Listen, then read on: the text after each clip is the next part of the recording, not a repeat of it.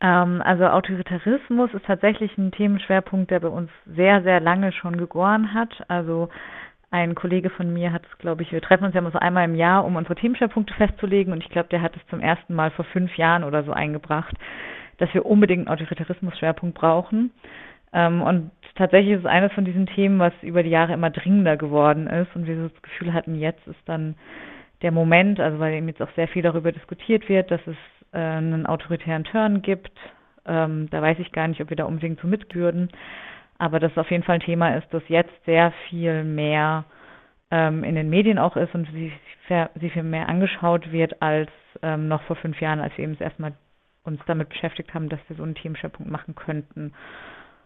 Ähm, und was uns dann so inhaltlich auch sehr beschäftigt hat, war dieser Diskurs in Deutschland, dass man eben von einem autoritären Turn spricht und von einer multiplen Krise. Also Alex Dimirovic benutzte diesen Begriff ja sehr viel. Und dann man davon ausgeht, dass jetzt autoritäre Krisenlösungsmechanismen angewandt werden, also vor allen Dingen mit der multiplen Krise, Pandemie, Corona, Klimakatastrophe und wir bei der Konzeption von einem Themenschwerpunkt uns so ein bisschen gefragt haben, ob das überhaupt stimmt, dass das jetzt erst eine multiple Krise ist oder wenn man in die Region schaut, mit der wir uns eben überwiegend beschäftigen, mit dem globalen Süden, ob dann diese Krise nicht schon sehr lange andauert und es eben nicht einen Turn gibt, sondern die, Globa die Krise jetzt eigentlich erst im globalen Norden in dem Maße ankommt. Genau, und das haben wir uns dann ein bisschen angeschaut. Und zu welchem Ergebnis kommt ihr? Dass es eben keine neue Entwicklung ist, dass es ähm, bei Autoritarismus ganz viel auch darum geht, ob diese Krisen jetzt Gefühl, also es geht um die gefühlten Krisen. Das ist immer ein bisschen schwierig, mit solchen Begriffen zu arbeiten im politikwissenschaftlichen Kontext, aber dass es sich für viele Menschen hier jetzt eben sehr viel mehr nach Krise anfühlt als noch vor zehn Jahren. Ähm, aber wir haben beispielsweise einen Artikel ähm, zu Togo, das ist das älteste Putschregime ähm, in Subsahara-Afrika, wo man eben nicht sagen kann, dass Autoritarismus jetzt eine neue Entwicklung ist und auch nicht gerade eine Entwicklung der letzten zehn Jahre. Und das im globalen Süden eben in vielen Fällen so ist. Was erwartet Lesende, die das neue Heft der IC3W in der Hand haben? wir sind relativ breit aufgestellt, würde ich sagen. Es geht, wie gesagt, schon um Togo. Dann haben wir relativ naheliegend ähm, was zur autoritären Entstaatlichung in Russland. Ähm, wir schauen nach Indien, nach Venezuela, nach Indonesien. Es geht auch um Evangelikale in Lateinamerika. Ähm, und ich beschäftige mich eben mit der Frage, wie ähm, Rechte von Queers ähm, mit autoritären Angriffen zusammenhängen. Und was ich dann auch noch ganz spannend fand, ist ein Artikel ähm, zu Kurdistan, also weil auch gerade in deutschen Linken mit Kurdistan oft eben eher Befreiungsbewegungen assoziiert werden, aber dass es auch da ähm, autoritäre Strukturen gibt. Das fand ich auch einen ganz spannenden Artikel. Und abseits des Titelthemas? Abseits des Titelthemas haben wir auch ein bisschen einen Afrika-Schwerpunkt dieses Mal tatsächlich im Politik- und Ökonomieteil. Ähm, da geht es um grüne Wasserstoffbeschaffung, und neokoloniale Anleihen von Deutschland in Namibia, um Wasserkrise in Südafrika. Wir haben was zu den Wahlen in Nigeria, genau. Und dann noch ein Artikel zu Seenotrettung ähm, in Italien. Der hätte ursprünglich mal in den Autoritarismus-Schwerpunkt gesollt, hat dann aber irgendwie besser aufgrund der Aktualität nach vorne gepasst. Und dann geht es noch um die koloniale Rolle von Wilhelm II. in unserem Kultur- und Debatte-Teil und auch nochmal eine Rückschau auf die Berlinale. Welcher Text hat dir denn am besten gefallen? Welche fallen unter deine Favorites oder mit welchem Text hast du dich, also jetzt abseits dein, deines eigenen, am meisten beschäftigt? Ich mochte den Artikel von Janine Madeleine Fischer, ähm, Leere Tanks und leere Versprechen, zur Wasserkrise in Makanda in Südafrika ziemlich gerne, weil die eben auch gerade vor Ort ist und sehr bildlich beschreiben konnte, wie die Situation da ist und es da eben so um Korruption und mangelnde Infrastruktur in Arbeitervierteln geht. Das fand ich ein sehr spannendes Thema auf jeden Fall. Genau, und als Geschichtsnerd hat mir auch der Kolonialismusartikel über Wilhelm II. gefallen, weil da in der Debatte eben die Hohenzollern aktuell ja auch gerade äh, teilweise eine Entschädigung suchen für ihre Enteignung nach Ende des Kaiserreichs. Genau, aber das ist ein sehr spezielles Thema auf jeden Fall. Da muss man, glaube ich, ein bisschen geschichtsaffin sein, dass man den spannend fand, aber ich habe den sehr gerne gelesen. Du hast auch einen Text beigesteuert, wie wir schon erwähnt haben. Dein Bauch gehört mir, der patriarchale Kern des Autoritarismus. Da fängst du erst an, über die Entwicklung und der Einschränkung reproduktiver Rechte in den USA zu sprechen.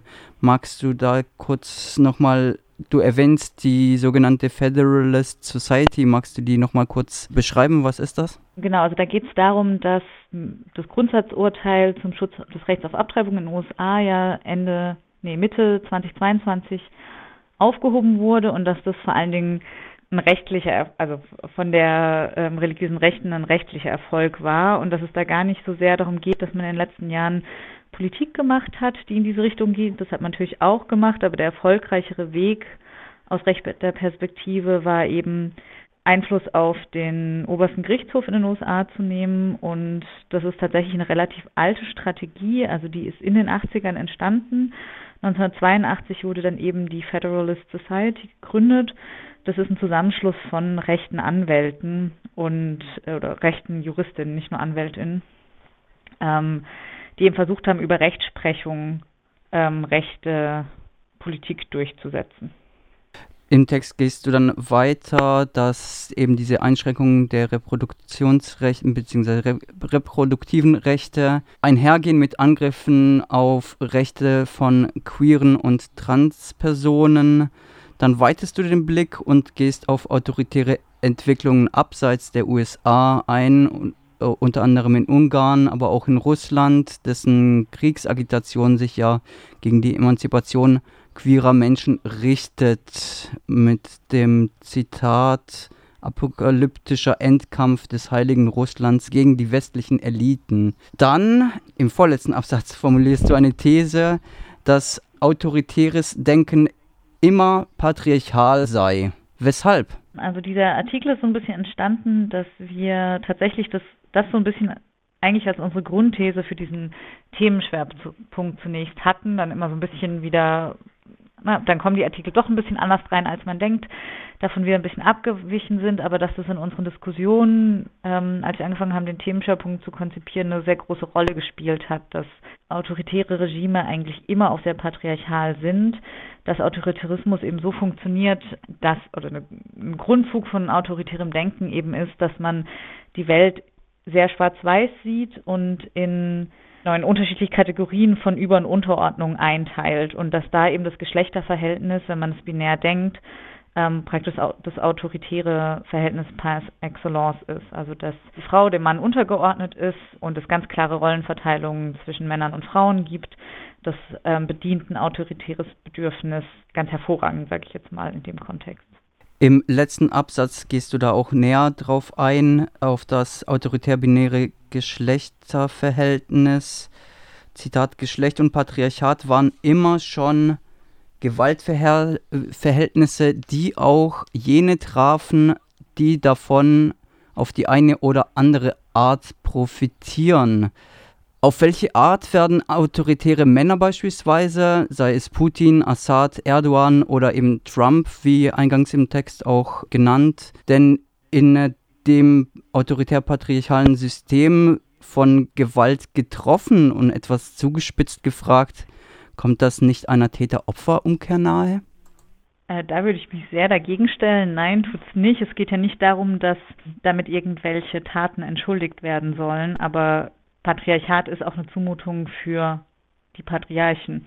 Also die ähm, Erwartungen an Männer, die, die gewaltvolle Zuschneidung auf ähm, ein Geschlecht, das man zu sein hat und die ganzen Vorstellungen, die daran hängen, die sind gewaltvoll für alle Beteiligten auch für die, die davon dann profitieren. So, das heißt nicht, dass diese, dass man nicht gleichzeitig sehr, sehr viel Gewalt ausüben kann und dass natürlich jene, die dann die in der autoritären Vorstellung untergeordnete ähm, Position im Geschlechterverhältnis einnehmen, ähm, darunter nicht sehr viel mehr leiden. Zum Abschluss dann ein Werbeslogan vielleicht. Ähm, weshalb sollte Mensch sich die Ausgabe der IC3W Mai-Juni 2023 mit dem Titel Aufmarsch der Untertanen Autoritarismus holen. Man sollte sich die IC3W Mai-Juni 2023 holen, um besser verstehen zu können, warum ähm, autoritäre Regime gerade durchaus wieder ja, populärer werden, sage ich jetzt mal, und auch warum das für einzelne Personen attraktiv sein kann, auch wenn es eigentlich gegen ihre eigenen Bedürfnisse geht. Und wie immer lohnt es sich, IC3W zu lesen, wenn man eben einen Einblick haben möchte in den globalen Süden und sich eben mit all den Themen beschäftigen will, die sonst in den Mainstream-Medien manchmal ein bisschen untergehen.